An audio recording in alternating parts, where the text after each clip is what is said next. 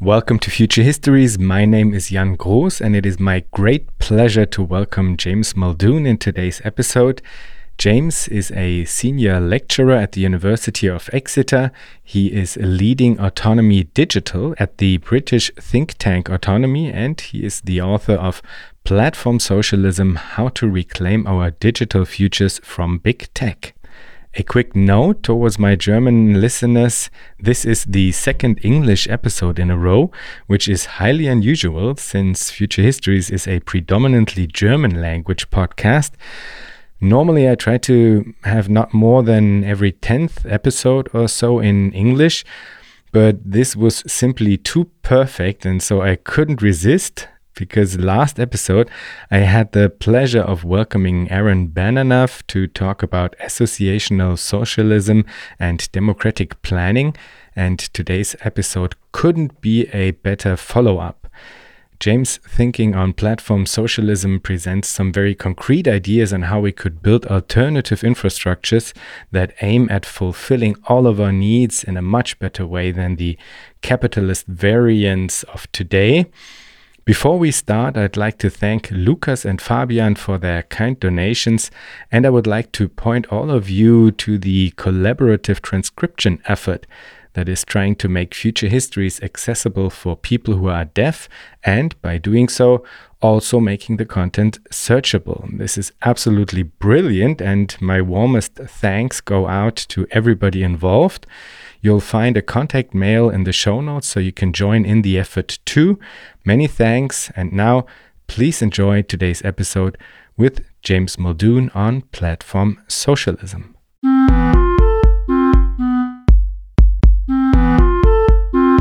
Welcome, James. It's great to be here. Thanks for having me. It's a pleasure. James, let's start with some definitions. How do you define platforms? How do you define socialism?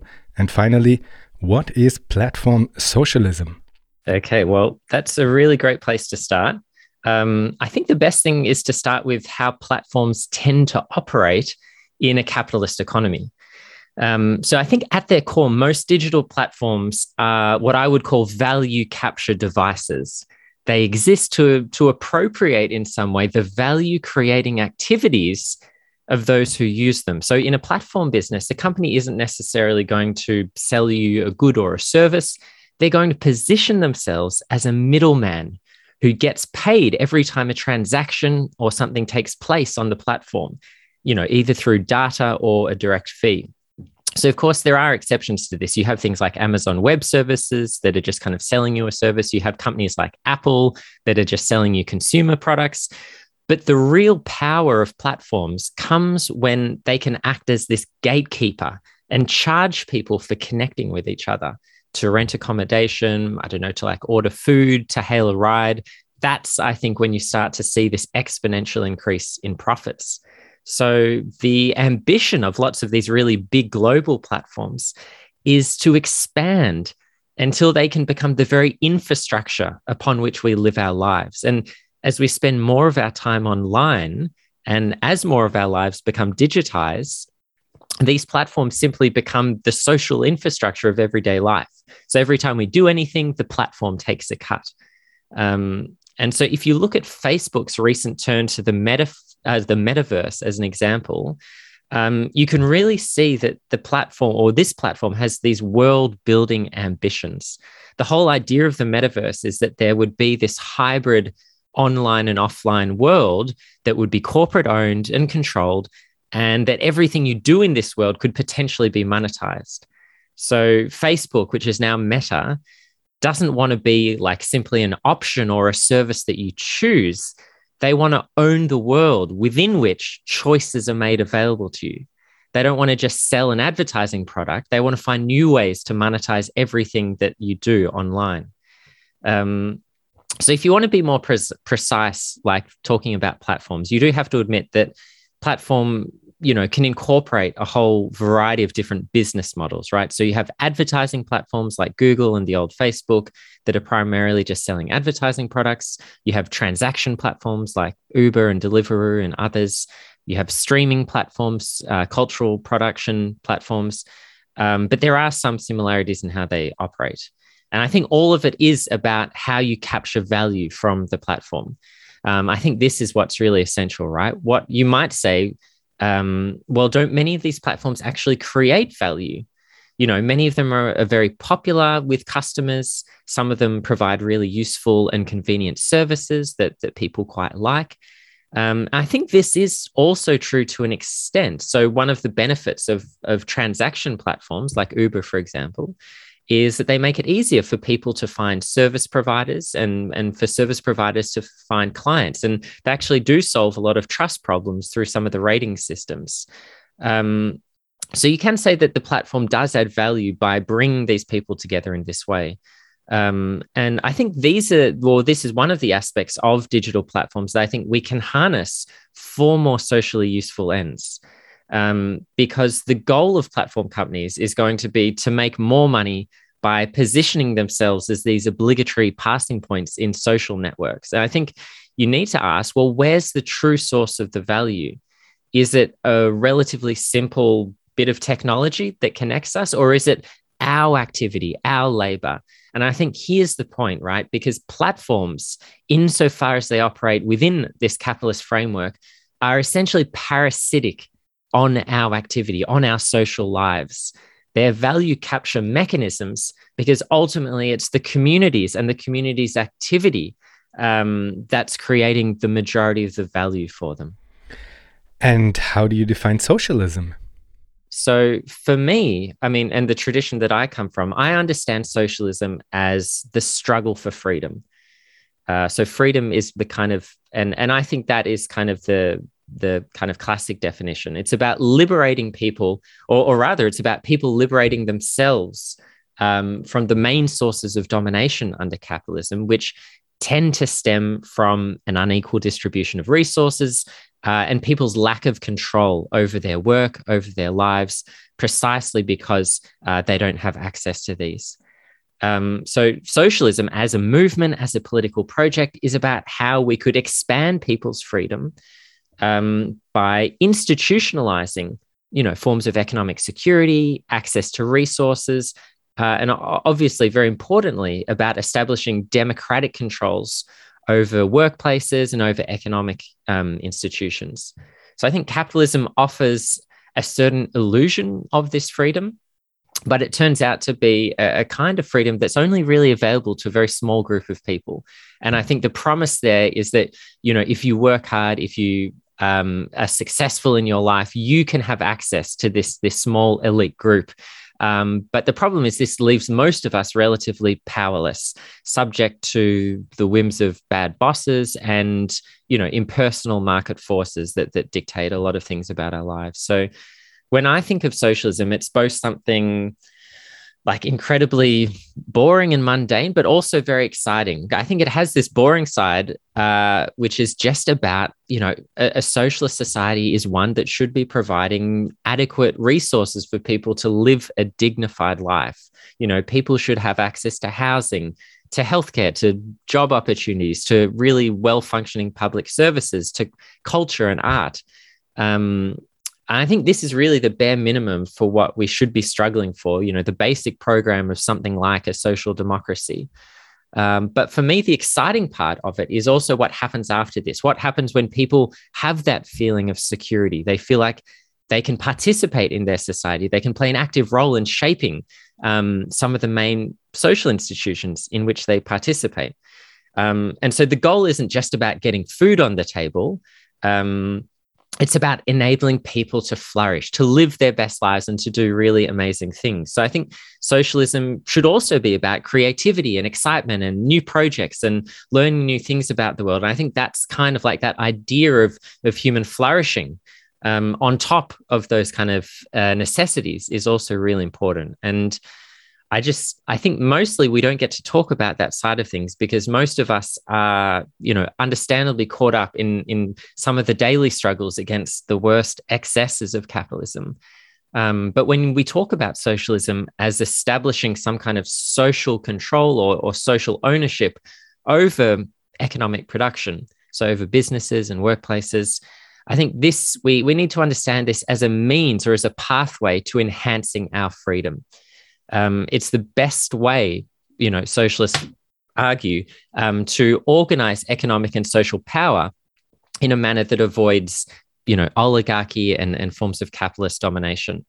So, yeah, social ownership over what Marxists would traditionally call the means of production um, is about establishing a way for workers to have a direct say in how their workplaces are organized, um, but also about having forms of democratic accountability over important decisions about the investment of resources and, and how resources are best allocated.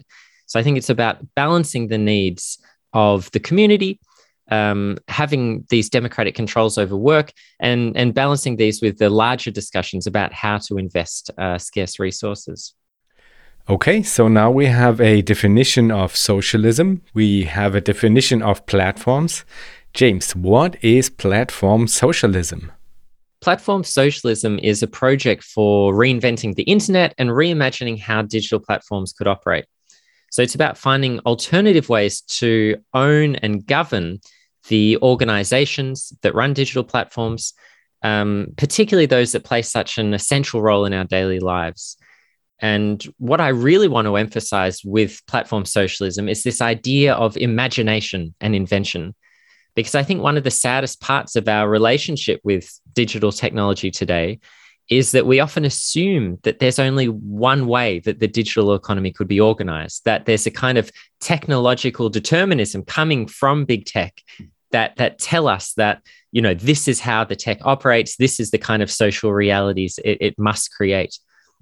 You know platform companies like uber often tell us that you know if workers want the flexibility of working when they want then they have to accept the low pay the insecurity the, the precarity. But one thing doesn't necessitate the other. And i think technology is designed to achieve certain goals and and we have to see it as embedded within broader socio-technical systems. There are things that platforms and, and other forms of digital technology can do that, that are genuinely useful. And I think we can use things like the matchmaking services, some of the logistics operations, um, without necessarily having this exploitative system that also degrades working conditions. And so, with this book, Platform Socialism, what I'm interested in is, is trying to expand our collective imagination for what could be possible. It's about drawing on histories of technology and politics, but also looking at a range of contemporary prototypes uh, and examples for how we could transform the digital economy. So I think to do this and, and to have this project, we need an exciting vision. We want to know what the world would look like with a better use of technology. I don't think it's enough to simply you know dig our feet in and say no and refuse all of the latest inventions and ideas from the tech world um, i think we should be skeptical for sure um, because you know most of the ideas are genuinely designed to be quite exploitative in how they operate um, but at the same time, I don't think we should let this, you know, skepticism degenerate into this just generalized cynicism that assumes that we could never do any better, that our only response is is one of refusal rather than appropriation or, or reinvention. Um, and when you think about some of the most transformative visions for what 2030, 2040, and, and beyond is going to look like, ideas like the metaverse, virtual reality, you know, all the stuff that's like floating around at the moment, Web3, all the crypto, blockchain stuff. I mean, a lot of these visions and ideas are deeply flawed. Um, but I think there isn't really a, a very clear alternative for what the left think 2030 and 2040 should look like. What should take their place? What is the left's big idea, either for the internet or for digital platforms? I think if you look back at, at every really successful transformative leftist project. You know these these projects have come to power on the basis of a radical reimagining of how society should be organized. I think the most successful ones offer this really inspiring vision and a bold agenda. You know things like universal suffrage healthcare abolitionism racial equality.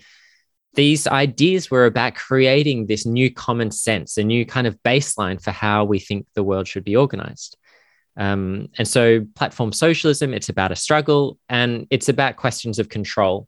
So, not just what we achieve, but who gets to decide, who has the power, who has control over these visions. Um, because at the moment, it's just a bunch of tech executives and a handful of their designers. And I think what we really need is communities themselves to have a much greater say in how new tech products are designed, how they're going to be functioning in workplaces, in communities. And I think this requires new kinds of institutions to facilitate these processes.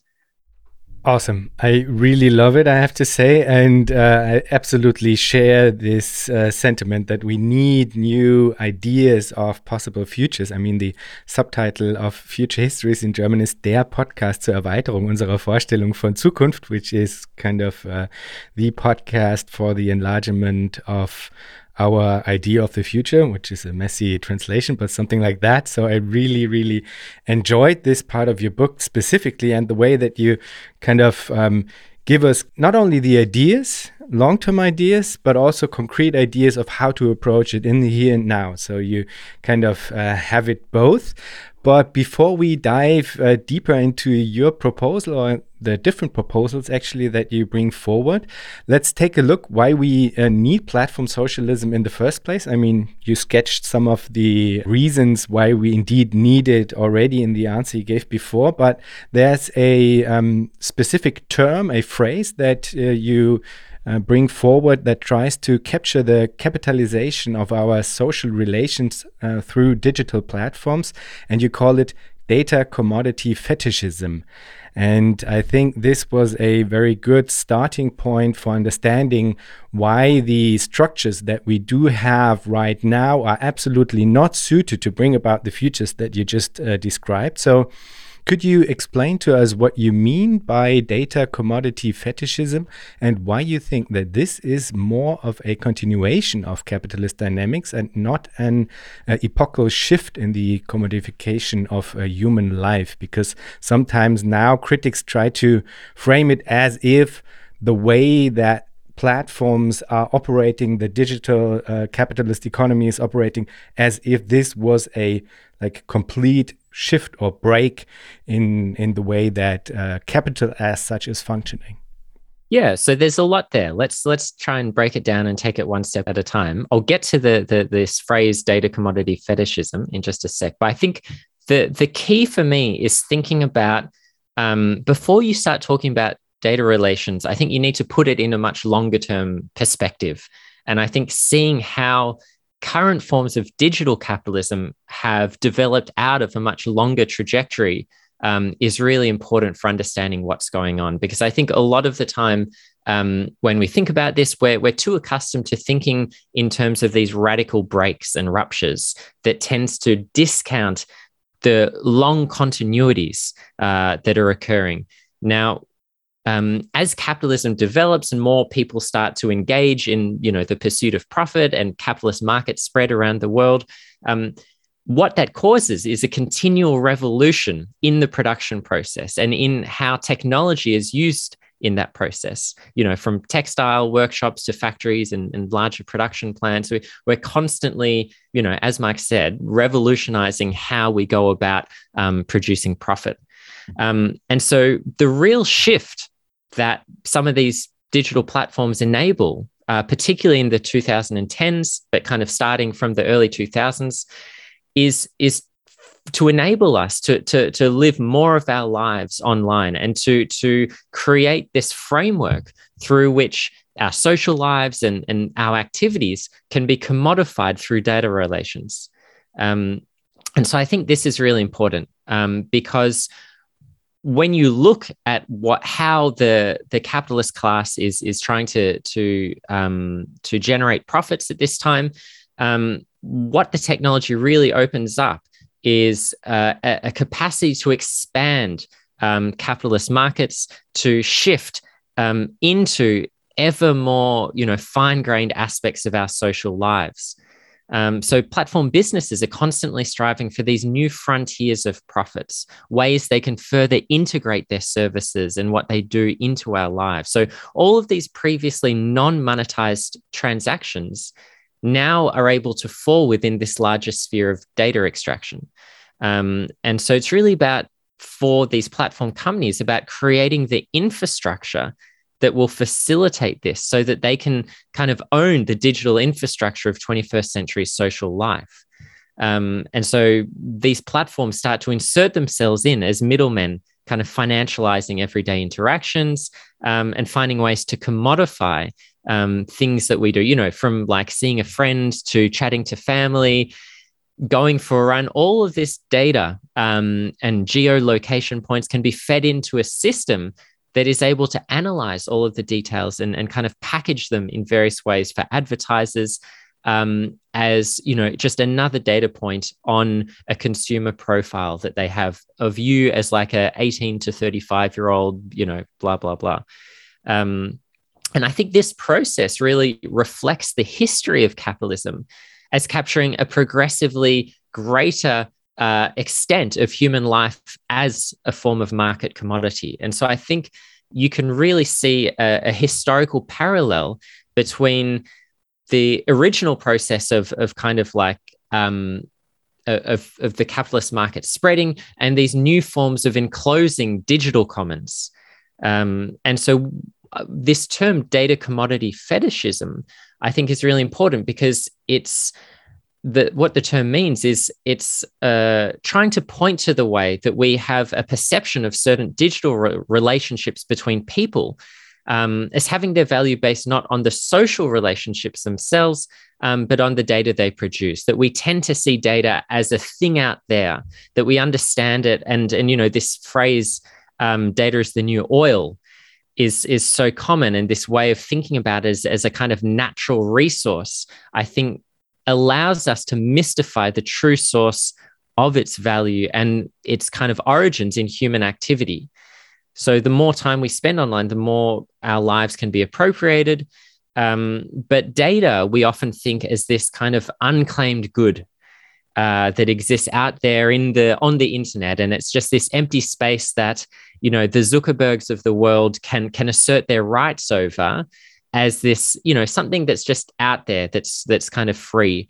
And I think when we started establishing norms over how these digital platforms operate, people didn't tend to see this as something important or something that they could have any proprietary rights over.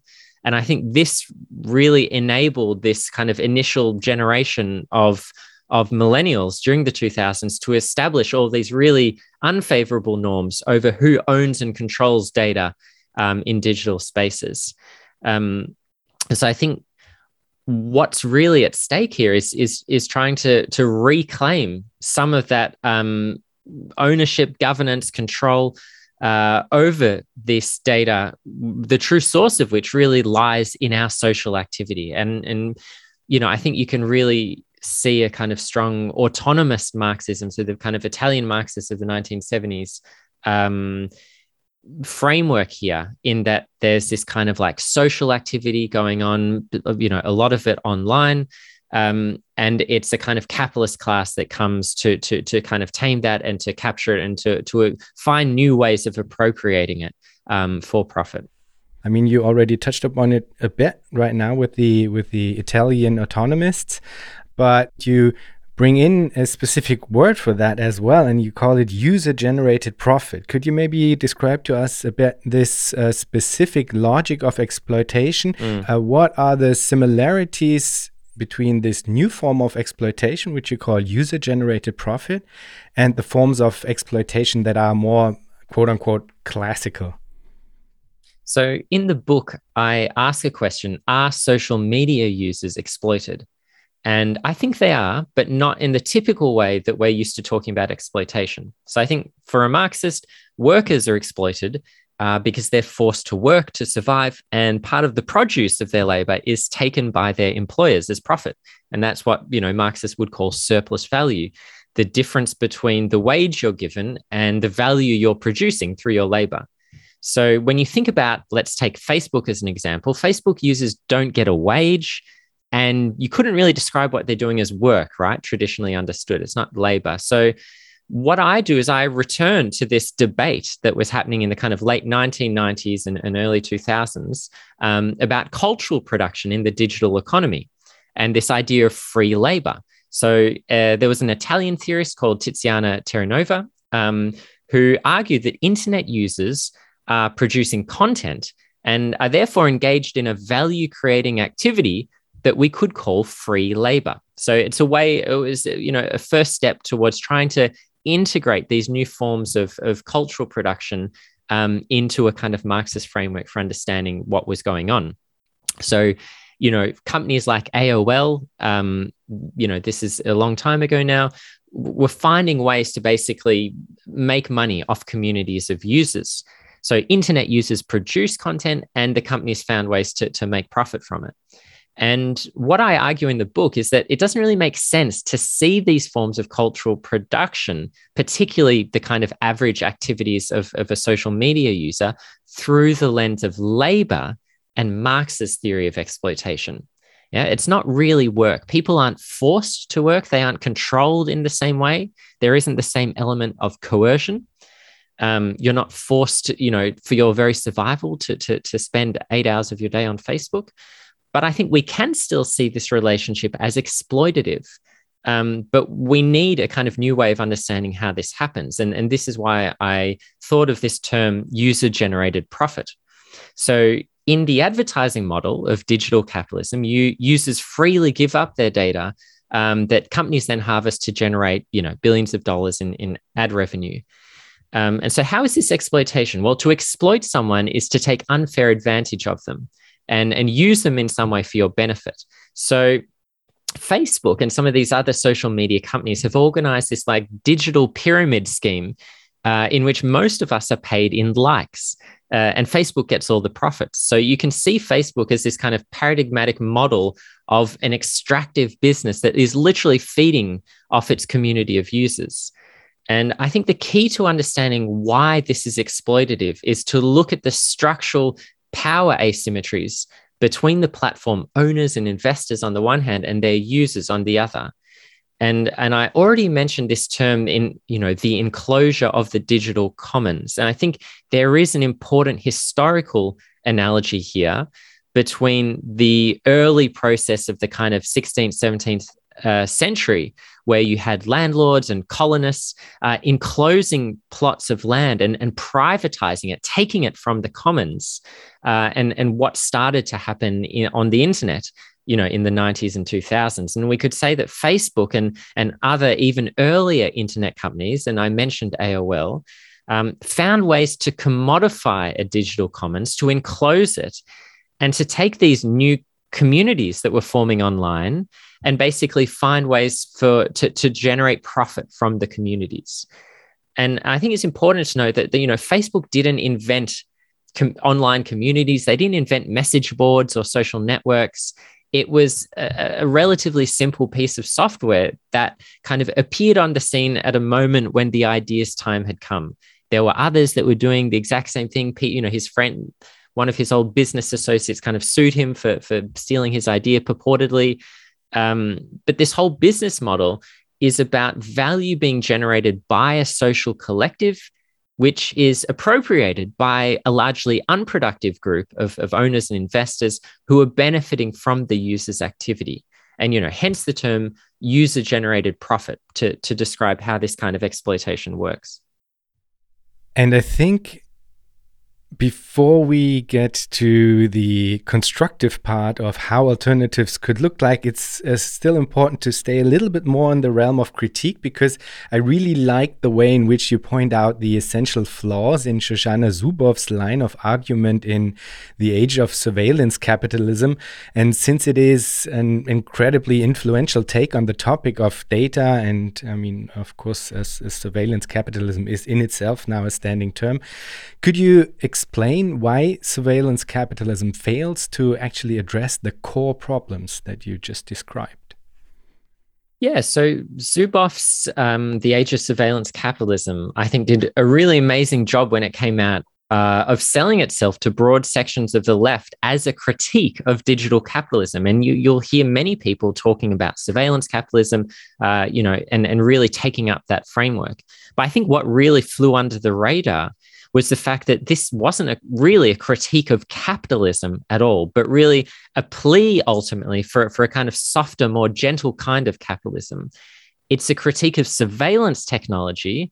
But I think what it fails to see is how the very logic of companies like Facebook and Google um, uh, is, as we've been saying, in fact, a continuation of a logic of extraction and commodification, which is inherent in capitalism itself. So, surveillance capitalism is just capitalism with some new toys, not some kind of weird aberration of, of a kind of capitalism gone wrong or, or gone gone rogue. Um, but you know, credit where credit's due. I think what the book does really well is give you quite an accurate sociological description of what we could call the advertising platform model, where platforms attract users through offering these tools and, and software that, that people like and then collecting data based on people's use of the platform to create these targeted advertising products to sell to businesses. And I think it does this very well. I think it really does a great job of showing how this developed at Google and then how it spread to Facebook and other, other companies. Um, what it doesn't do as well is really situating this within broader trends of capitalist development. So rather than you know, seeing this as a continuation of the expansion of capitalist markets and the pursuit of profit and this kind of new way in which companies could could extract value from users.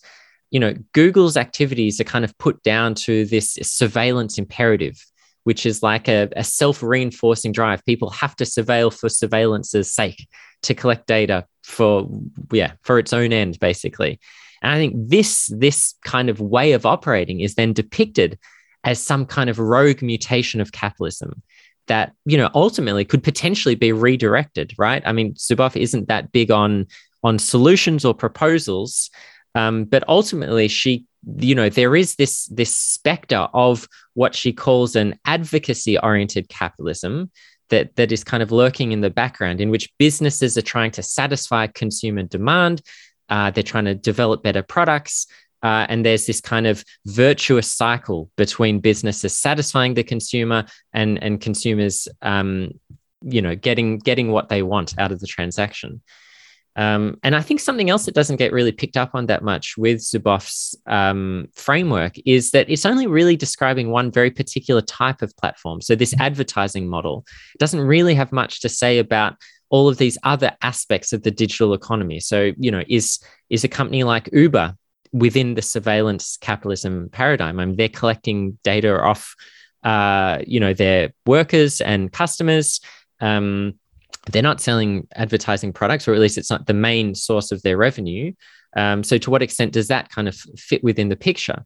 Um, and I think the real danger here is that when we use the surveillance capitalism framework to talk about these issues, I think we obscure the fact that this is capitalism kind of operating as it should and as it always has, um, expanding the logic of the market, expanding the capitalization of human life, rather than than some kind of freak uh, exception that we could kind of roll back the uh, the the clock on. So I think what technology of social media platforms and, and transaction platforms allows um, is for these forms of commodification to sink even deeper into everyday life. And I think we really have to understand that that this is kind of has been the plan all along. That this is is just capitalism uh, doing what what what it should do.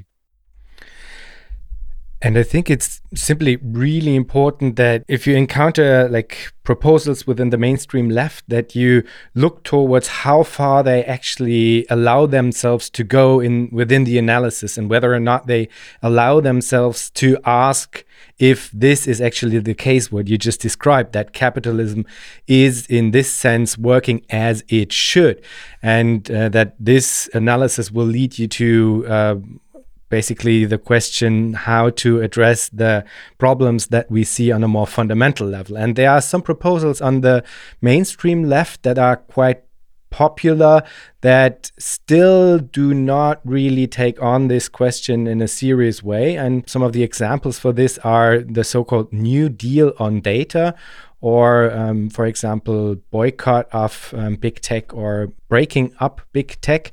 But still, this is not enough, you say. Why do these proposals also fall short of making a really fundamental difference in the end? Yeah, I think one of the main points I'm trying to get across with the book is that most of our current responses within mainstream discourse are insufficient or don't deal with what I think are the main problems of ownership and control. So let me take two dominant approaches uh, as examples. I'll talk about like a tech humanist response and this anti-monopoly agenda which is so big. So i think the first is more prominent in like everyday discourse when people are talking about technology in their everyday lives. And the second one is kind of more prominent at like a governmental level thinking about how states uh, and, and regulatory bodies should should uh, react to big tech. So the first the humanist critique um, tells us that that you know we're being psychologically manipulated by big tech that we're like rats in the cage we're automatons that have been programmed by these you know soft nudges that that mm-hmm. social media platforms can give us so think of like the example of the um, tech insider turned critic tristan harris you know this guy who was the one of the the stars of the the netflix show the social dilemma who you know was a, a previous employee in in um, one of the big tech companies and talks about how our brains are being hijacked. Uh, and I think this is really one important angle and one important uh, way in which people are used to talking about the problems of, of, of big tech and technology. Because the underlying point here is that our human autonomy is under threat, that somehow we, you know, these companies are finding ways to circumvent our ability to make rational choices. I think this really came across in in the Netflix show, which also featured Zuboff, right? I think there is a, a, kind of very humanist critique uh, to, to her um, framework as well. And I think the problem with this kind of way of looking at things um, is that ultimately it, it, it, tends to be reduced to more ethical and humane uses of technology that doesn't really identify the structural factors for why companies develop develop these technologies in the first place. Um, and I think a lot of the solutions that end up getting offered are framed in terms of you know you should turn off your social media platform. You should use it less. You should you know exercise your consumer choice. Um, we should try and get companies to do better. We need you know more ethical ceos and and often those calling for these changes are, are doing so from within the exact same mindset and worldview uh, of the companies that cause the problems in the first place, right? It's often people deep within the tech industry who probably played a role in inventing a lot of these uh, things, l- looking for a late career change, who want to kind of start a, their own NGO or think tank, right? Um, and so I think the humanist critique also avoids talking about really important economic questions. Who owns the platforms? Who gets to control them? How are users exploited? Um, and so I think there's this real individualizing um, uh, aspect to this kind of human humanist critique that ultimately tends to to to move towards uh, you know this individual uh, choice paradigm, and so yeah, I think that, that that is quite limited in how we need to talk about the problem of of, of technology and, and tech companies. Um, the second critique uh, I have a lot more time for the anti-monopoly crit- uh, anti-monopoly critique, uh, and and people who who are kind of working within this paradigm think that we need tighter regulations for big tech, um, particularly the kind of anti-competitive practices that that big tech companies engage in. So when they act as gatekeepers, when they form these big conglomerates.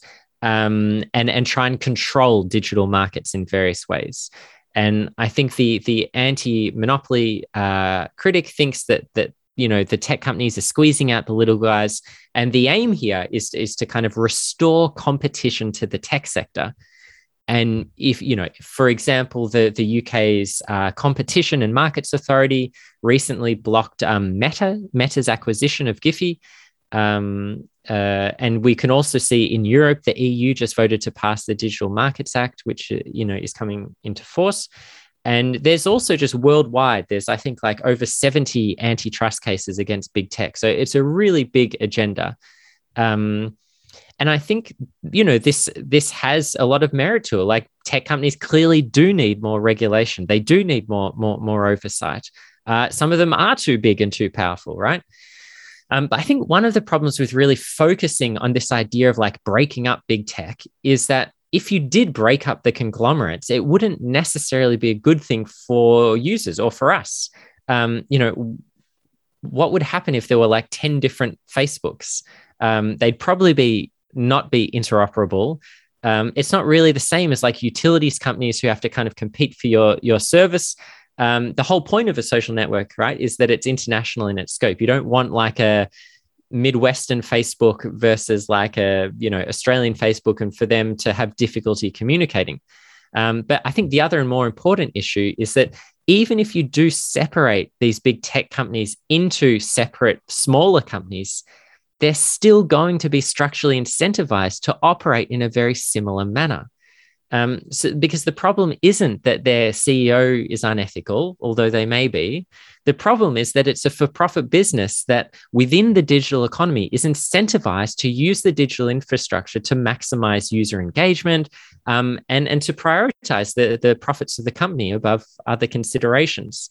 Uh, and I think these kind of structural incentives and, and how the, the, the markets operate is really uh, needs to be put front and center. Um, and so there is, but as I said, there is a kind of positive uh, aspect of this, you know, anti-monopoly agenda. I think we should support um, the the kinds of regulations and, and lawsuits that, that that are bringing that are being brought against big tech. But I think you do need to to kind of clearly um, separate the point at which there can be a certain strategic alliance with, you know, largely with liberals on these issues, and where that alliance begins to break down. Because the end goal for, for us on the left isn't is not about restoring competition in markets. It's about reversing the commodification and privatization of the internet and creating more spaces of social ownership, more spaces for democracy and for economic democracy. Um, and so when you turn to these ideas of like a new deal on data, uh, you know, people are talking about the, the need to create more um, individual property rights around people's personal data.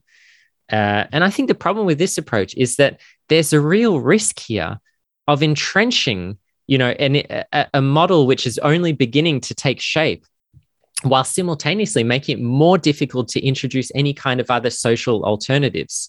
So when you think about proposals for, like, for example, for data dividends, you know, an individual who uses uh, some kind of tech uh, software should be reimbursed, you know, a few cents or a few pennies um, for every photo they upload or every piece of data that the company can profit from.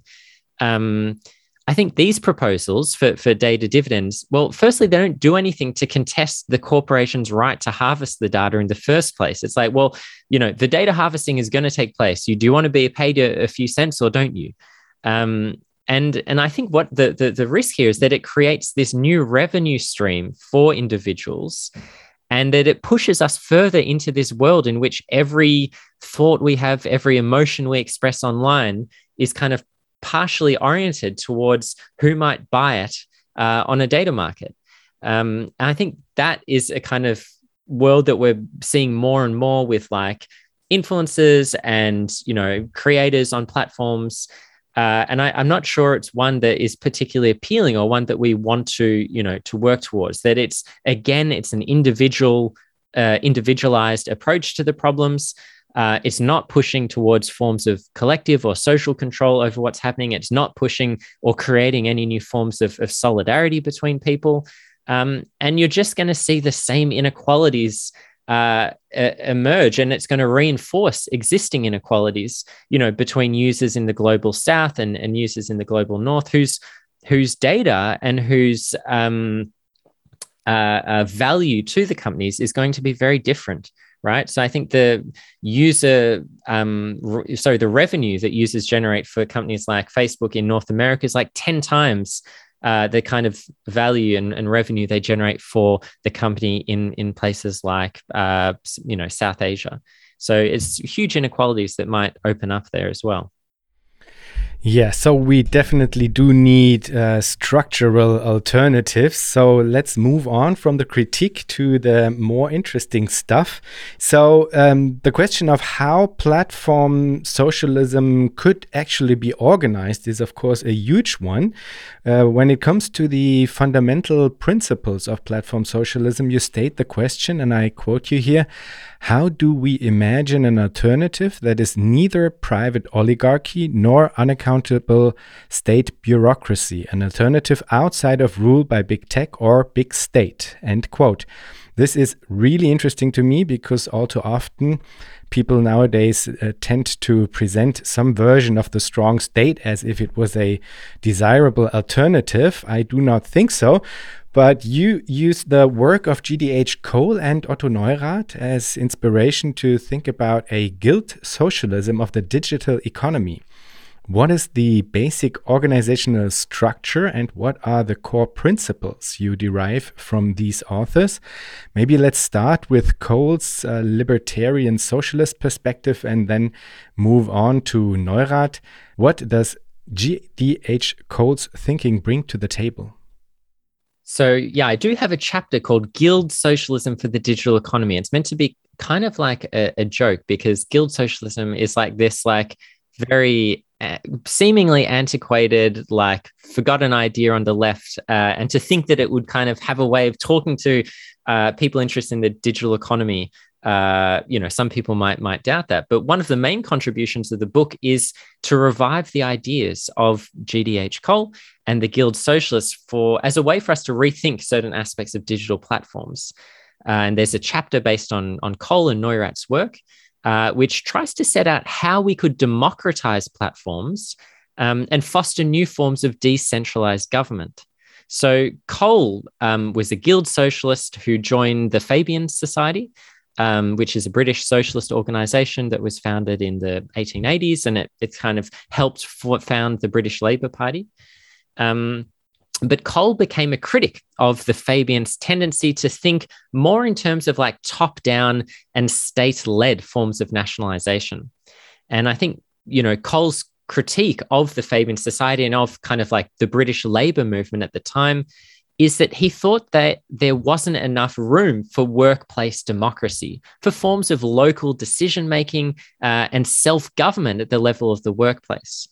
Uh, so he kind of becomes this critic of statist forms of socialism, uh, and you know the Guild Socialists and, and the Fabians engage in these really you know fierce debates uh, in in the kind of 1910s and 20s, um, because Cole thought that you know you can't just have top down forms of nationalization. You don't want to just replace capitalist owners with with distant bureaucrats, right? So, guild socialism emerges during the First World War and kind of has a brief moment in the 1920s. Uh, and essentially, what it is, is like a more decentralized uh, and federalist alternative within British socialism. So, the, the kind of main current of British socialism has usually been quite a centralized form uh, of socialism. And, and Cole develops this critique of the Fabians um, that we we could call it um, an associational socialism, for, for lack of a better word. I know that's a bit of a mouthful. Um, I think in the book I actually call it a associational democracy, um, but basically it's this kind of critique of the Fabians. And really, what it's about is that for Cole, all major institutions and associations, uh, from like firms and workplaces to universities and cultural institutions, all of these should have an internal democratic structure. So they should also all have processes through which individuals can have the ability to both elect representatives and have a direct say in how they're operated. So it's about trying to expand the principles of democracy from like what he saw as a very narrow political sphere to a much broader application of these principles to other institutions in social life. So he wanted a much more participatory society, you know, in which the role of the state is vastly diminished, it's very reduced, and a, a, kind of series of, of producer and consumer and municipal associations are jointly responsible for coordinating different aspects of social life. So the state kind of gets demoted. Uh, it's made as kind of one insert, one coordinating agency in a larger ensemble. Um, and this larger ensemble is is kind of in you know is constituted by internally democratic associations so the state or the coordinating body, he he begins to call um, uh, the national commune. You know, using the the language of the Paris Commune, um, and he really starts to think about how do you create a more participatory democratic society? How do you distribute these new forms of governance to these different institutions? And the real aim of all of this is about giving individuals more control over how their lives operate. It's about finding new forms of uh, arrangements to, to take that control back um, and and try and decentralize it and devolve power in various ways. So I think we can, you know, for, to start with, how does this relate to digital platforms? Well, I think we can think of platforms as bringing together these kinds of communities and associations uh, that make up social life. And of course, there's a diverse range of communities. So they have to be owned and, and governed in different ways. But I think the underlying principle here that we can take from Cole and apply to the digital economy um, is thinking about how do we make these communities more democratic? And I think what guild theory really points us towards is a focus on the functions performed by each platform. So we have to tailor the democratic structures um, to reflect the functions the platform performs. I think that's the starting point. Could you maybe give an example? Because I mean, there's a whole range of uh, ways that one could think about what democratic actually means. Um, so maybe could you give us an example where the the way in which the specific association is organized is derived from its uh, specific function? Because I think this this is a very interesting way to to phrase it and kind of intuitively makes sense somehow, but still. Um, it's not within my imaginative reach uh, immediately to to have a understanding of how this could look like on a very in very concrete terms? Yeah, well, I think you need to look at a few different questions, right? So one of them is the and there's going to be a few different things that come in here, but one of them is like the level that the platform would need to operate based on the kind of community that it has, right? Is it a community that is locally and geographically bound? Is it, for example, like a, a, bike courier service that necessarily is only going to serve people within biking distance? Um, or is it an international social network, which necessarily is, is going to require a community that expands beyond the bounds of the nation state? So I think there is one question here of like the level that it operates on. Um, there's a second question of the kind of services or the kind of business um, that the platform uh, offers. So, is it a, a, a, platform marketplace where where you know service providers are, are trying to locate clients and, and vice versa? Um, or, or is it, for example, like a, an internet search engine um, so different platforms perform different functions. And I think we need to tailor the kinds of democratic structures um, to, to reflect both the level at which it could operate and the different functions that it performs. And what I try to do in the book is give concrete examples. Um, so, for example, there's like you know a, a ride hail um, app. There's a, a kind of short term accommodation service. There's like a socialist search engine um, and really try and you know give some details to how this this might operate. Um, and you know drawing from Cole again i want to move to kind of questions you know trying to set up a framework for thinking about these questions of ownership and control. Um, what i really take from Cole is this uh, pluralist approach uh, to democratic platform governance.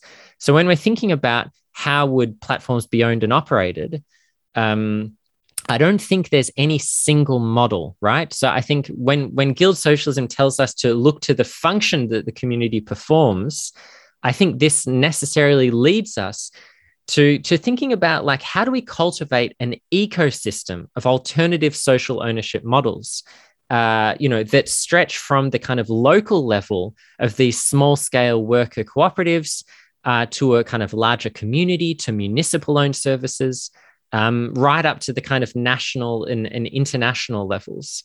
Um, because I think that allows us to then look at these different kinds of models for how um, platforms could be operated and, and not try to have a one size fits all. And so when you're thinking about this pluralist approach to, to democratic platform governance, um, I think there's some really good lessons from the, for example, the socialization debates that occurred in Germany um, around the time of the German Revolution and a bit before and after. And I think reading these debates helps us to, first of all, to identify two equally undesirable options for how to democratize platforms, and then to help us think about what the specific models could look like. So, firstly, let's talk about what the you know the undesirable options are, um, I think the first undesirable option is, you know, what Cole identifies as these top-down managerial forms of nationalization. Uh, you know, and during when the pandemic first started, people were like, "Oh, we need to nationalize Amazon. We need to nationalize, um, you know, these digital infrastructure." Um, and these kinds of big picture nationalization projects are really what dominated the 20th century. And I think when people think of socialism, they naturally think of big state owned industries. And I think there's you know a good reason why, why their, their mind turns to that. Um, but for Cole, the problem with it, some of these efforts is that they didn't guarantee greater worker participation. They don't give you necessarily forms of workplace democracy. Um, and they don't um, always entail kind of new forms of local decision making. So, workplace workers having control over how their workplaces are organized, having a lot of these functions devolve to a more local level. Um, and so, I think that's a big weakness when we when we conceive of socialism exclusively in terms of nationalization, which I think you know maybe there will be nationalized industries or, or organizations, but I don't think that's the end point of the discussion. Uh, and the second option that I think is also, you know, going too far in the other direction is when we think about socialism as just turning workplaces directly over to their workers. And this is an idea that, that is associated with some forms of, of syndicalism. And I think there are two main problems here. And the first is with inequalities that would emerge between different industries and workplaces, right? Because some workers, like if you're at Google and you know the however many employees are at Google, you know, a- adopt um, the kind of direct control over the whole organization, they're going to have a lot more power than, for example, someone working at like a bike courier service in the in their local neighborhood. Um, and it what what the fear was um, in these socialization debates is that you know this would encourage workers or give some workers the, the possibility of kind of like exploiting others and, and using their greater power to, to kind of achieve their own ends um, but I think there's a second issue that wasn't as prominent in the debates, but I think is probably even more important, which is the inequalities that would emerge between those engaged in full time paid work and others who, who did maybe unpaid, voluntary, or, or care work, right? Because I think the more you locate political p- power at the level of the workplace, the more these kinds of exclusions tend to, to crop up. And, and the, this kind of workerist vision of the early 20th century wasn't very good at accounting for these kinds of problems. They're not particularly good on questions of gender. They're not particularly good on, um, for example, unemployed uh, people at the time and, and how they would be um, facilitated within these kinds of, of councils. Um, so I think there's a big problem there. Um, and some of the better theoretical responses to this socialization dilemma um, involve combining, you know, forms of local democracy and, and decision making with broader coordinating institutions that also operated at like a higher level, um, at like a regional level and a national level, and and these kinds of more pyramidal, pardon me, pyramidal structures um, is what started to get developed by some of the Austrian Marxists. Uh, so people like Otto Bauer uh, and and get adopted by um, you know many of the Germans. So like Karl Kautsky, who's one of the leading theorists of, of German social democracy uh, in the early 20th century. And I think this is where you get to you get to these proposals that start to look like a kind of federal structure with functions performed at different levels of the hierarchy. Um, and I think if we if if um, if we think about what the digital economy could look like, um, you know let's start at the local level. It would probably start with with smaller and medium firms being owned by their workers having these you know what's sometimes called platform cooperatives. Um, so if you think of examples like on-demand courier services or domestic workers and, and, and care workers perhaps um, some of these could be run by workers right? So that that could be an adequate starting point for certain types of, of digital businesses um, you know, ones that don't require many overheads, that might not require a huge amount of investment in digital infrastructure. I think the starting point for digital platforms could be these worker owned businesses, but that couldn't be the end of the discussion, right? So I think, firstly, you could have structures set up for municipal associations to support these um, services and these businesses. So that might want to give them things like access to to spaces to office space. They might have access to like loans or training programs or um, some kind of support services that might help them. Um, but then you'd also see the need for larger platforms and larger organizations to be run by different types of organizations And this is where I think you start to think about the function that the platform performs uh, and the level of capital and investment that would be required to do it. So when you think of something like a ride hail app, it, it's very difficult for a small workers co-op to run something like this, right? If you think of like a huge citywide short-term rental service, these start to be the kind of things, these projects that, that are, are kind of probably because of their function, better run by a municipality or city association.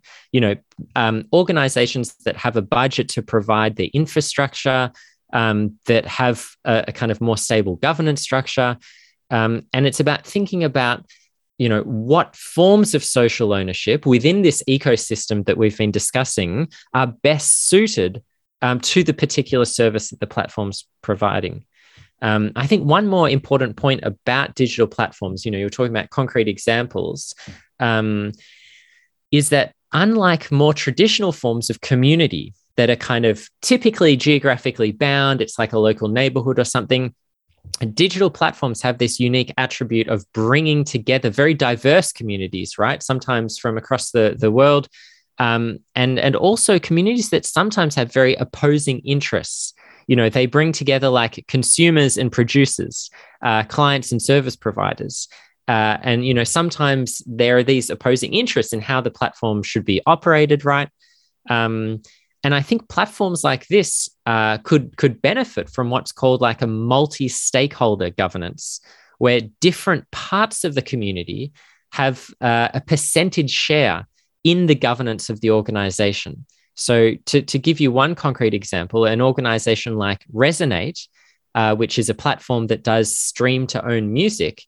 Um, now, what they do is they divide their governance between artists, listeners, and workers who kind of have a, a 45, 35, 20 split in, in the, the governance of the organization. And, and this type of multi stakeholder governance is kind of quite suited uh, to digital platforms because um, of the kinds of communities they bring together. And it, it could potentially enable um, diverse communities to have a say in, in how a platform is operated you did a pretty good job in describing the uh, subsidiarity principle in place and this really helps to imagine how there could be a what you call ecosystem of different um, levels and approaches otto neurath proposed a specific type of um, participatory planning that you use to uh, inspire your thinking about how this could be approached could you maybe um, explain to us some of the elements you find useful in his work and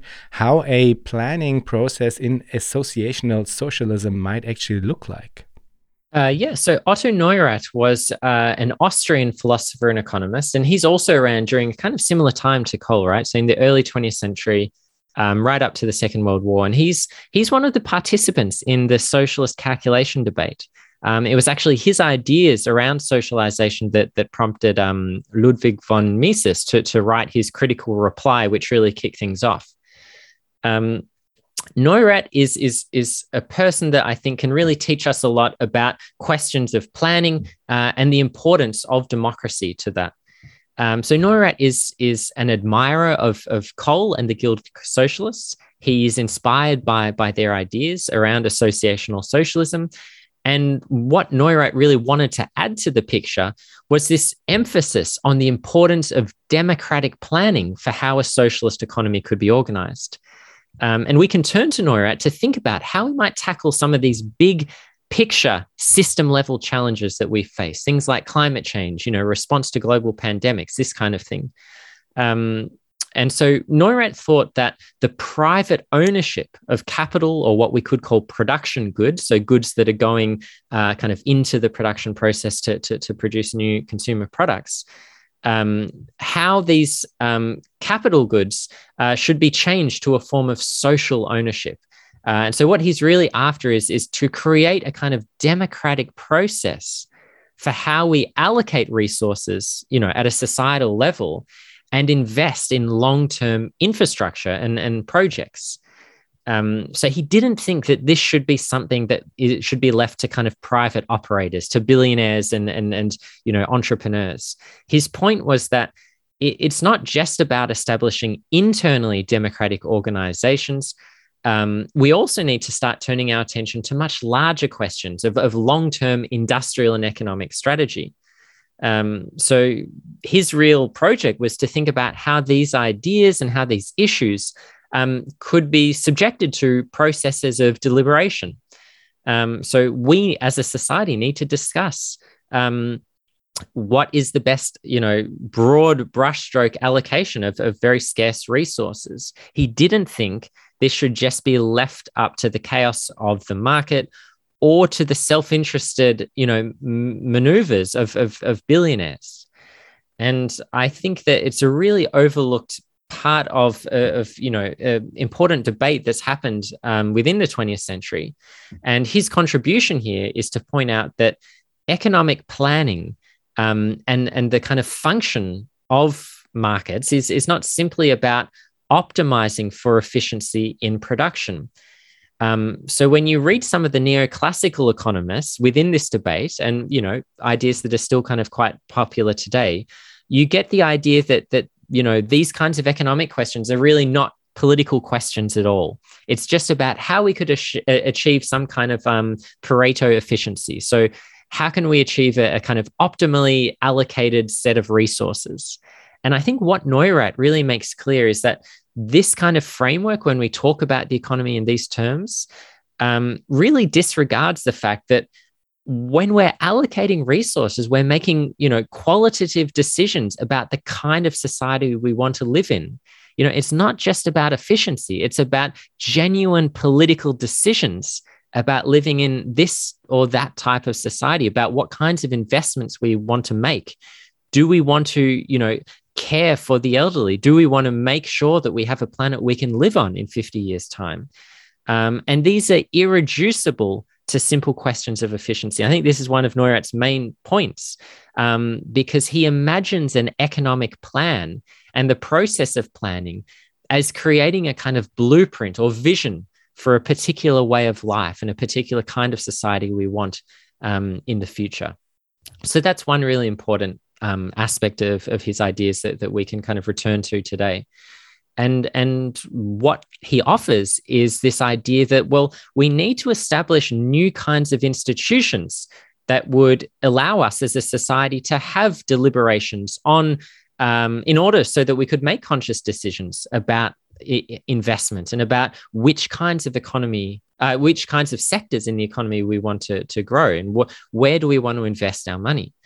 Um, and I think the only way to, to, to, kind of do this is to start talking about quite radical things, um, to start talking about how large capital funds could be expropriated, to, to start talking about the fact that maybe we can't have billionaires in this kind of society. Maybe the, the, the large pools of capital and the large resources that we have need to be within democratic control, that we as a society should have processes to decide on this. And it shouldn't just be down to a handful of people um, to dictate to everyone else what kind of future we, we want to live in. And so, this idea of platform socialism um, is really about thinking about how we can start to develop um, these kinds of processes and these kinds of institutions that will partly take into account the new kind of um, technical means that we have available to us, right? Um, but I think there is an important point here, right? Because once again, just like Cole Neurath also sees himself as a, as a pluralist socialist. Um, and, and so I think it's important to point out that he didn't see uh, the the kind of project uh, of socialism as kind of molding everything to a single plan. When he talks about a planned uh, or processes of planning and, and how plans could be created, this really is a kind of democratic and deliberative process. And I think you can distinguish some of Neurath's ideas, which might be more similar to what we could call like indicative planning. Uh, from the kinds of uh, centralized planning that were undertaken in the Soviet Union.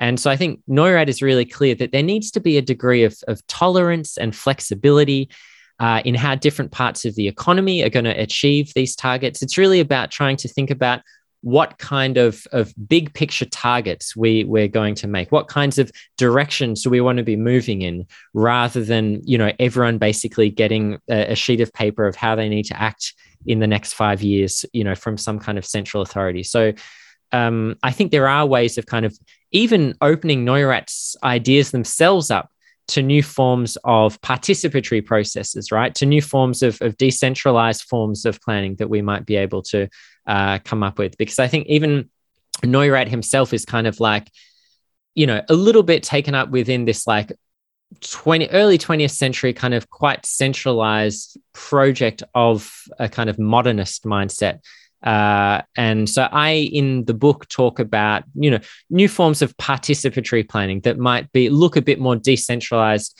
and a, a bit more similar to some of the things that that Cole um, had in mind.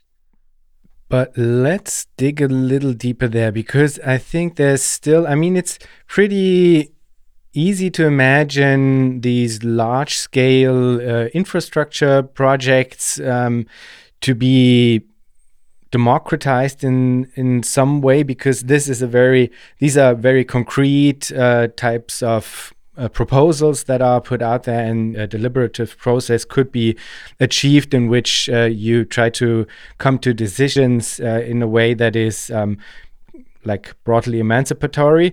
But i mean there still is a lack of describing a mechanism that kind of tries to address the more meso level organization, the coordination between the different associations, the questions of how certain goods are actually allocated, how resources are allocated within these economies. Because, I mean, when you talk about Hayek in the book at the end of discussing the the socialist um, calculation debate, uh, you state that Digital platforms make it easier than ever before to examine new ways of distributing resources through democratic methods. End quote. And I think this is obviously true, and uh, we have to build up on this, but also it's kind of vague. So, uh, I mean, there there needs to be some kind of digital infrastructure in place, but this is only achievable by imagining a um, like inherent principle, and it doesn't have to be one principle, but it has to be an idea of how this um, task of organizing the different like semi-autonomous um, associations within societies, how to organize um, those between each other um, between meso, micro, and macro level, and the different uh, questions that go along with these, um, like huge tasks and questions.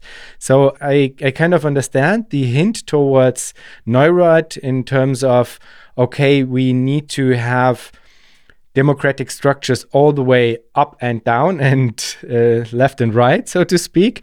So uh, th this is something that I absolutely share, but it still leaves open a lot of questions in terms of how economic planning could be approached in concrete terms beyond these large scale uh, infrastructure projects, for example, and beyond the idea of having cooperatives um, on a smaller or middle or large scale, because cooperatives, as you rightly point out at some point in the book, uh, are still forced to compete with each other if they are organized within a political economy that still has markets, for example, or uh, capital for that matter. Yeah, I think you're absolutely right. It's like one of the big problems is how do you connect the kind of lower local level with this big picture stuff? And it is a really important question. It's a really big problem. I think the answer lies for this kind of system in in kind of forms of negotiated coordination that would take place between federal bodies and and i think it's kind of like it's necessarily going to be a bit of a messy process um, but I think we can talk a little bit about how what that might look like. You seem to be, you know, after some kind of concrete description of, of what those mechanisms might be. Um, I think Hayek is an important interlocutor here because he really shines the spotlight on you know the purported benefits of markets in being able to communicate information very quickly through the price mechanism you know, for him, the, the great thing about markets is that you can instantly know um, something that's happened in, I don't know, in Bangladesh because of a, a, change in, in the price of some kind of production good. You will then adjust your kind of activities accordingly. And I think one of his main criticisms of planning, and for him, planning is centralized planning, right? That's just part of his definition. He thinks planning has to be centralized planning by a central body. Um, one of his criticisms is that a single planning authority is never going to be able to have the kind of knowledge needed to constantly make all of these on the spot, on the ground decisions.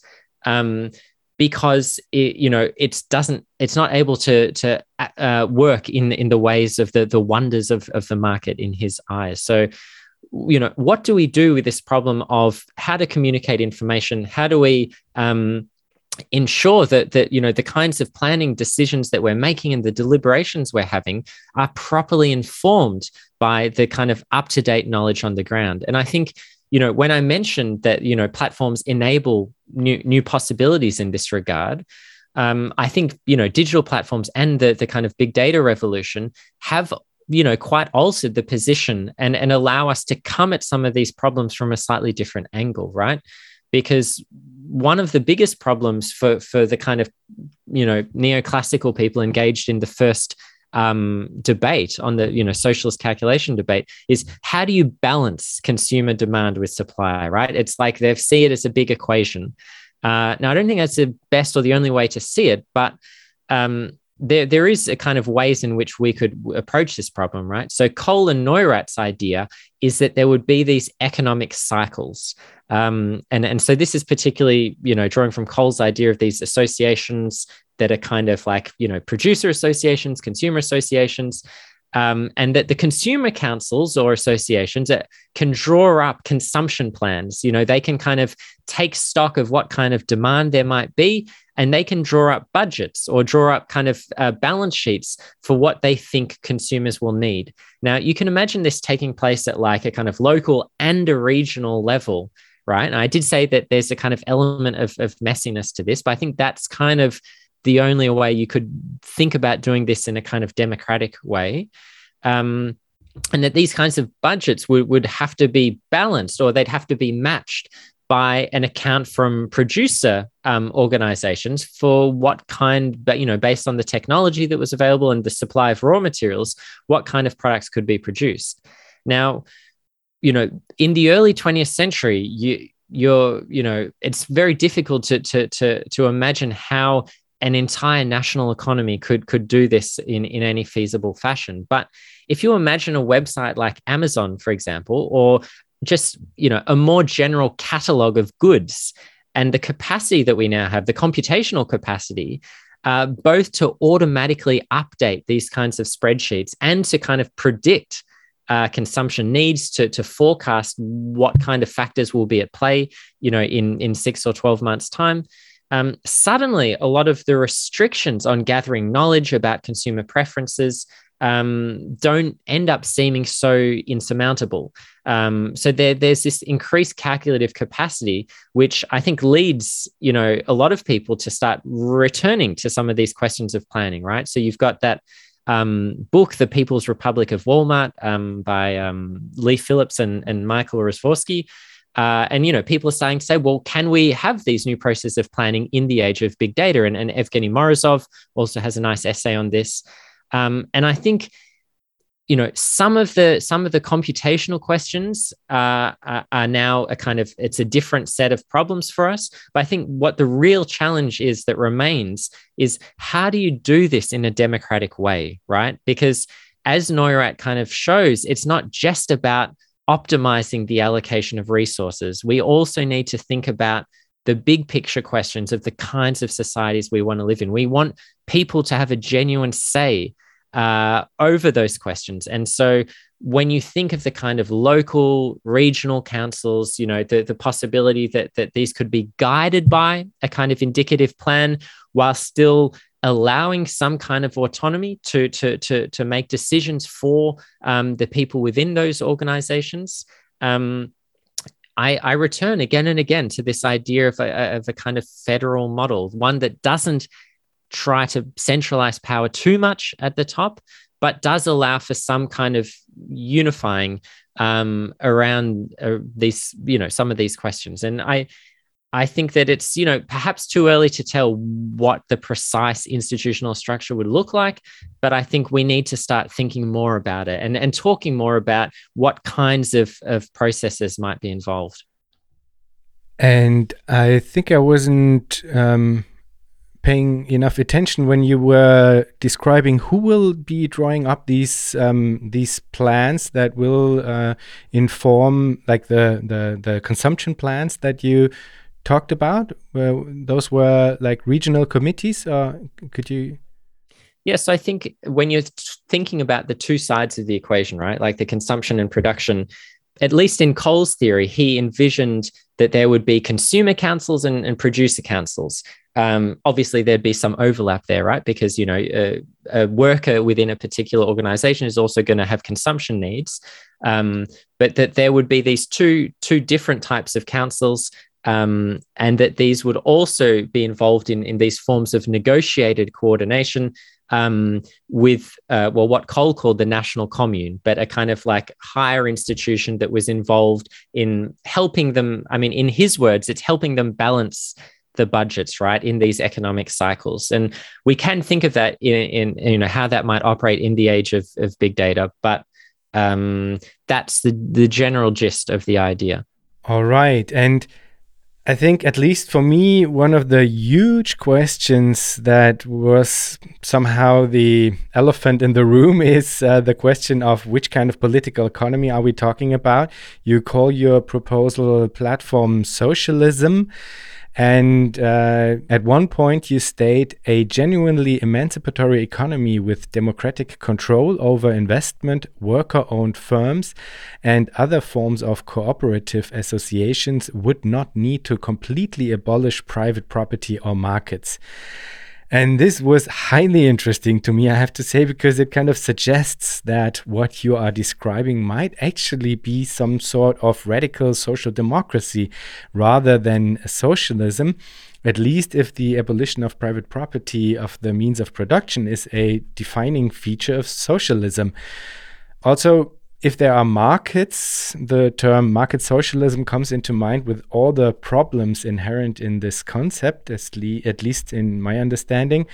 Now, I do understand, as you argued in, in this interview over and over again, that you promote a pluralism, and I love it. It's it's a very good approach, I guess, to promote uh, pluralism. Um, but uh, I still ask myself whether or not there is an inherent danger of uh, falling back into a rule of capital if there still is private property in markets. Yeah, so I think you're right to question what we might mean here by pluralism. And, you know, a skeptic might ask is platform socialism uh, actually just a kind of unstable form of social democracy in, in which, you know, capitalist power would, would remain dominant? And I think the first thing to note is that there, there's no pure form of anything, right? Whether it's free market capitalism or market socialism or, or whatever, everything in practice is some kind of messy hybrid with, with different contradictory elements that kind of make it up. So, uh, and so I think it's it's important to note that when I say something wouldn't be abolished, that doesn't necessarily mean that would be allowed to dominate, right? Um, so we let's think about how uh, any kind of transition might take place. When we're, we're, you know thinking about a transition to a different way of organizing the economy it's going to necessarily go through a period in which there are going to be competing logics for how economic power is exercised. You know just like the messy transition from from feudalism to capitalism right? So elements of capitalism might remain in new hybrid configurations uh, but the idea ultimately is that the, the logic of profit making and, and capitalist accumulation is going to gradually become subordinated to the, the, the need for democratic control over economic production. So, you know, when I think about platform socialism, it's about the growth of a network of democratically run organizations uh, where citizens are going to be able to exercise direct control over this production. Um, and so this idea of pluralism is is kind of I guess it's like a, a, safety valve in a way. It's like it's allowing for for pockets of resistance. It's allowing for pockets of different ways of doing things, um, while still trying to hold on to a kind of hegemonic project of um, organizing society in a particular way that promotes, you know, social justice. Um, and so I think that's why uh, I have this this kind of, you know, I also I kind of flirt with perhaps the idea of a kind of mixed economy when we hear that phrase mixed economy, we're used to thinking about um, economies in which the, the, the private uh, ownership dominates over the public. But there's no necessarily reason why that has to be the case in all mixed economies, right? We can have a mixed economy uh, in which the, the cooperative and the, and the public um, is is the major form of ownership and productive activity, uh, and in which there are small pockets of, of, of private ownership, maybe small and, and, medium enterprises. And there have been kind of you know historical examples of, of this happening. Um, in terms of the so it's kind of the private property. In terms of the markets, um, so one question here is I think we can quickly differentiate between markets in production goods, so these intermediary goods that kind of go into to consumer products, and markets in consumption goods. So it's it's more than possible to to kind of have uh, you know have uh, some kind of consumer choice and job choice and, and some of these kinds of things without necessarily enabling capitalists to have control over people's labor and control over investment, right? Because the most important thing you want is to have democratic control over production goods, over the kinds of allocation of resources and investment decisions that are being made by the billionaires, by the investment firms, and, and so on. And I think that's really the, the, the kind of core question, right? Because uh, enabling a certain degree of consumer markets. I mean, you might, you know, there might be forms of socialism that don't have that, and you know, I think that's probably Marx and Engels' original idea was was not to have any kind of markets, um, but they're not necessarily the same thing as having a privatized uh, market for production goods, right? So there are some differences there. Um, I probably don't want to get into the market socialism debate just because there, are so many different forms of market socialism.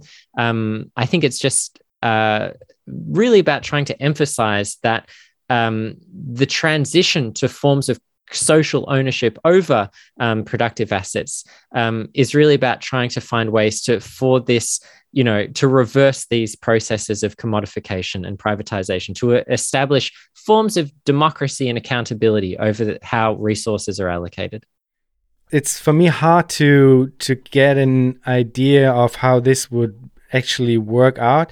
I mean, I do absolutely understand the argument that within the transformational period, there of course will always be some form of hybrid, but still the question remains whether or not certain principles within capitalism will still be fundamental principles of societal organization within what you call platform socialism.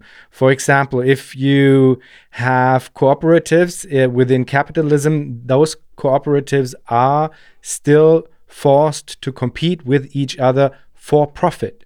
And if this, as a basic principle, is still in place, then you will certainly inherit many, many, many of the problems that go along with it, even though you do have a certainly better setup than your usual for-profit corporation that has no democratic structuring within the workplace at all. So this of course is a very beneficial trade-off, but still it remains to be somewhat um, lacking a truly different functional logic within the basic premises of how these things are organized. So, what I'm asking myself is that if you allow um, markets and capital as such to exist within what you call platform socialism, that these structural principles of exploitation, of for profit um,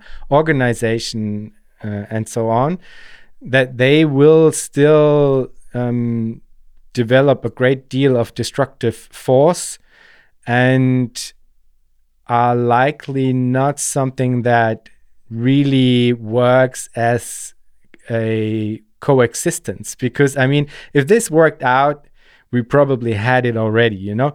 I mean uh, in in the in the social uh, democratic uh, way of framing political economy this is the basic principle that you just stated that there would be some form of possibility to rein in uh, the, the the the power of these conglomerates of capital as such, and that you can come to a place where where the alternative logic is powerful enough to to be dominant. But this is not how it plays out in reality. In reality, you had these so-called golden years, which were not golden for most of the people and maybe a little bit golden for some of uh, social um, uh, democracy after the Second World War. But this was also in the context of a Cold War where they had to give some kind of trade offs in order to not have people um, uh, go over to uh, communist uh, ideals in, in masses. So I do not think that this idea of coexistence. Um, really works out for the benefit for all of all of us and that there is a certain danger inherent in remaining these these yeah organizational principles of capital to to be left untouched. Is do you want me to respond to that? Yes please. It's not really a question in that sense. It's just that i i do not think um, I'm not I'm not sure if this is um, is really going far enough because I really share your the the way that you dissect the the critics. You always get to a point where you actually show them how it is really important to ask the question of property and uh, within the proposals you give you do provide this idea of alternative uh, structuring of property but when it comes to this question of alternative political economy, mm. like in a more general sense and a more uh, encompassing uh, sense, I'm not sure if uh, if the ideas that you sketch are actually going far enough. So I think I, I partly disagree with your characterization of the the system I describe in platform socialism. So I think I share your concerns. I share your concerns. Um, on the one hand, you will have critics saying the proposal is too utopian, it's too far removed from our existing reality. Um, nothing like that has ever been achieved, and, and therefore nothing like that will ever be achieved.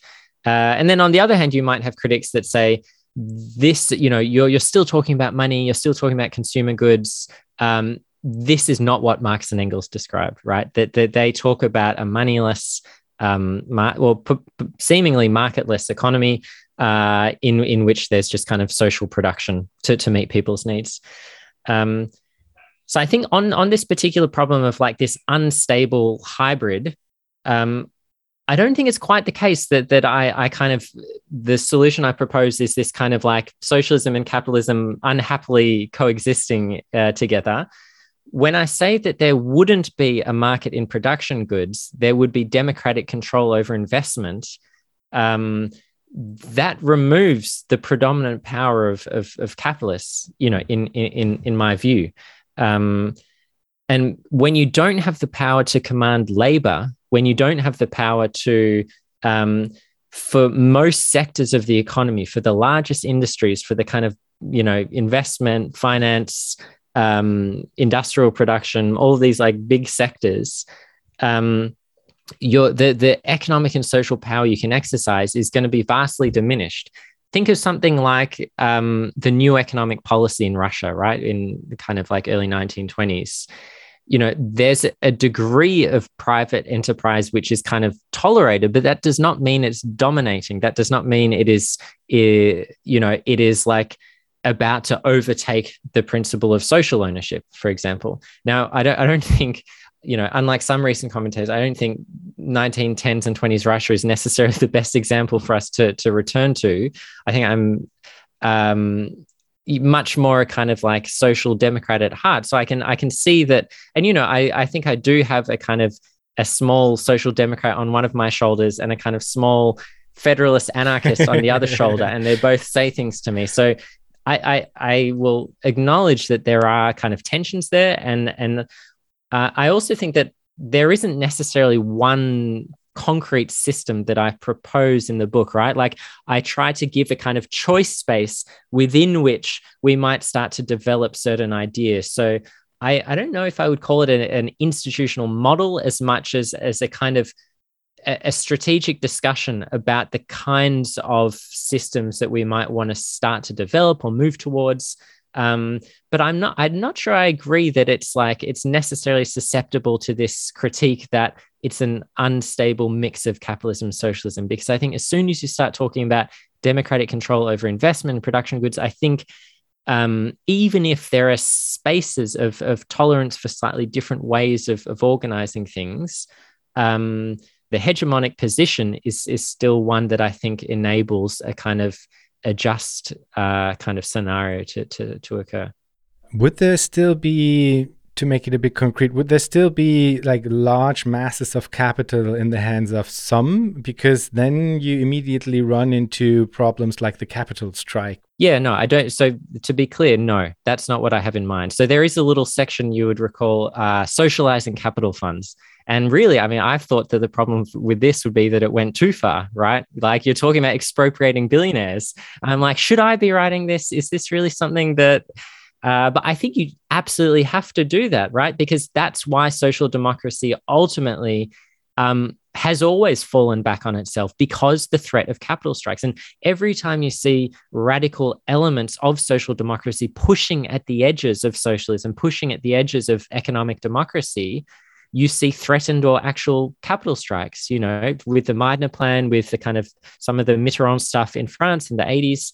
Um, it, it never works because capital always grinds things to a halt. So I think I mean, I thought it was it was like way out there. So I'm surprised. But I guess this is probably the podcast that I would be challenged from uh, an even more leftist position.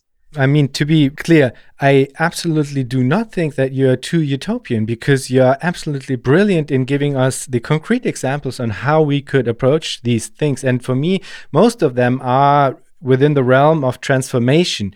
So I do not fall into the camp of people that might say this is too utopian. And I neither fall into the camp of people who say this is like not as Marx intended because we are talking about how this might work in the here and now and how we would love to play things out in the most ideal scenario. So if i'm not an orthodox uh, it's it's not about orthodoxy. So uh, so this is not of any importance to me. But what i do think is that some of the proposals that you put out there will run into problems if they do not go far enough in abolishing for example, markets and abolishing uh, any like for profit principle as a basic logic uh, within the organizational structure of how things work out and with, within this um, broader ecology of political economy. And I think that's just simply something that we will have to um, figure out, uh, maybe either along the way or in discussions just like that. Because as I understand it, platform socialism, as you describe it, uh, is not intended to be a description of a complete political economy or something like that. Yeah, sure. I, I can see where you're coming from. I can see the the concern. Um, I also think the focus of the theory is at that kind of meso level of organizations, how organizations would work, it's also about giving concrete descriptions of actual services, how they would occur. Um, and so, yeah, there's there's obviously still room room to maneuver at the kind of you know big picture level as well, because ultimately, when I wanted to describe platform socialism, I wanted to focus on the digital economy as a kind of example of the kind of vanguard in many respects of capitalism uh, an example of the kind of industries and the kind of organizations that we might want to tackle. So yeah, it's it's not a kind of like academics account of the entire theoretical framework of every economic principle that, that how it would all operate right? Like it's a, a text for for a general audience um, and so i try and you know draw draw the right balance between you know not boring the reader to death with like every every organizational principle but still trying to give enough um, flesh on the bones to to make people feel like this is actually something that that could work Uh, my last question uh, that I share with everybody is if you think about the future, what makes you joyful? What makes me joyful? Um, well, I think one of the things about platform socialism for me and the process of writing the book is trying to break with this like really generalized cynicism that that our era has, particularly towards technology. Um, I think we need to be able to imagine a future in which we liberate technology from capitalism. And part of this is about creating our own imaginary and our own spaces in which people can experiment with technology and find new ways of relating to it and building it and developing it and tinkering with it outside of this Silicon Valley mindset that everything has to be about creating a startup, having a public, you know, listing and, and making billions of dollars. So I don't know. One thing I'm excited about is the potential for, you know, these new experiments that are going on around us and what they could bring in the next decade and, and the kinds of communities they could support. Because as I said before, socialism is a struggle for freedom. Uh, and it's ultimately about allowing us to, to kind of live our best lives, to flourish and to, to, to, to produce amazing art and culture and um, to have new projects. And I really think that that's kind of part of this uh, inventive, innovative spirit um, of platform capitalism. James, thank you so much for taking the time and being a part of Future Histories. Great. Thanks so much, Jan.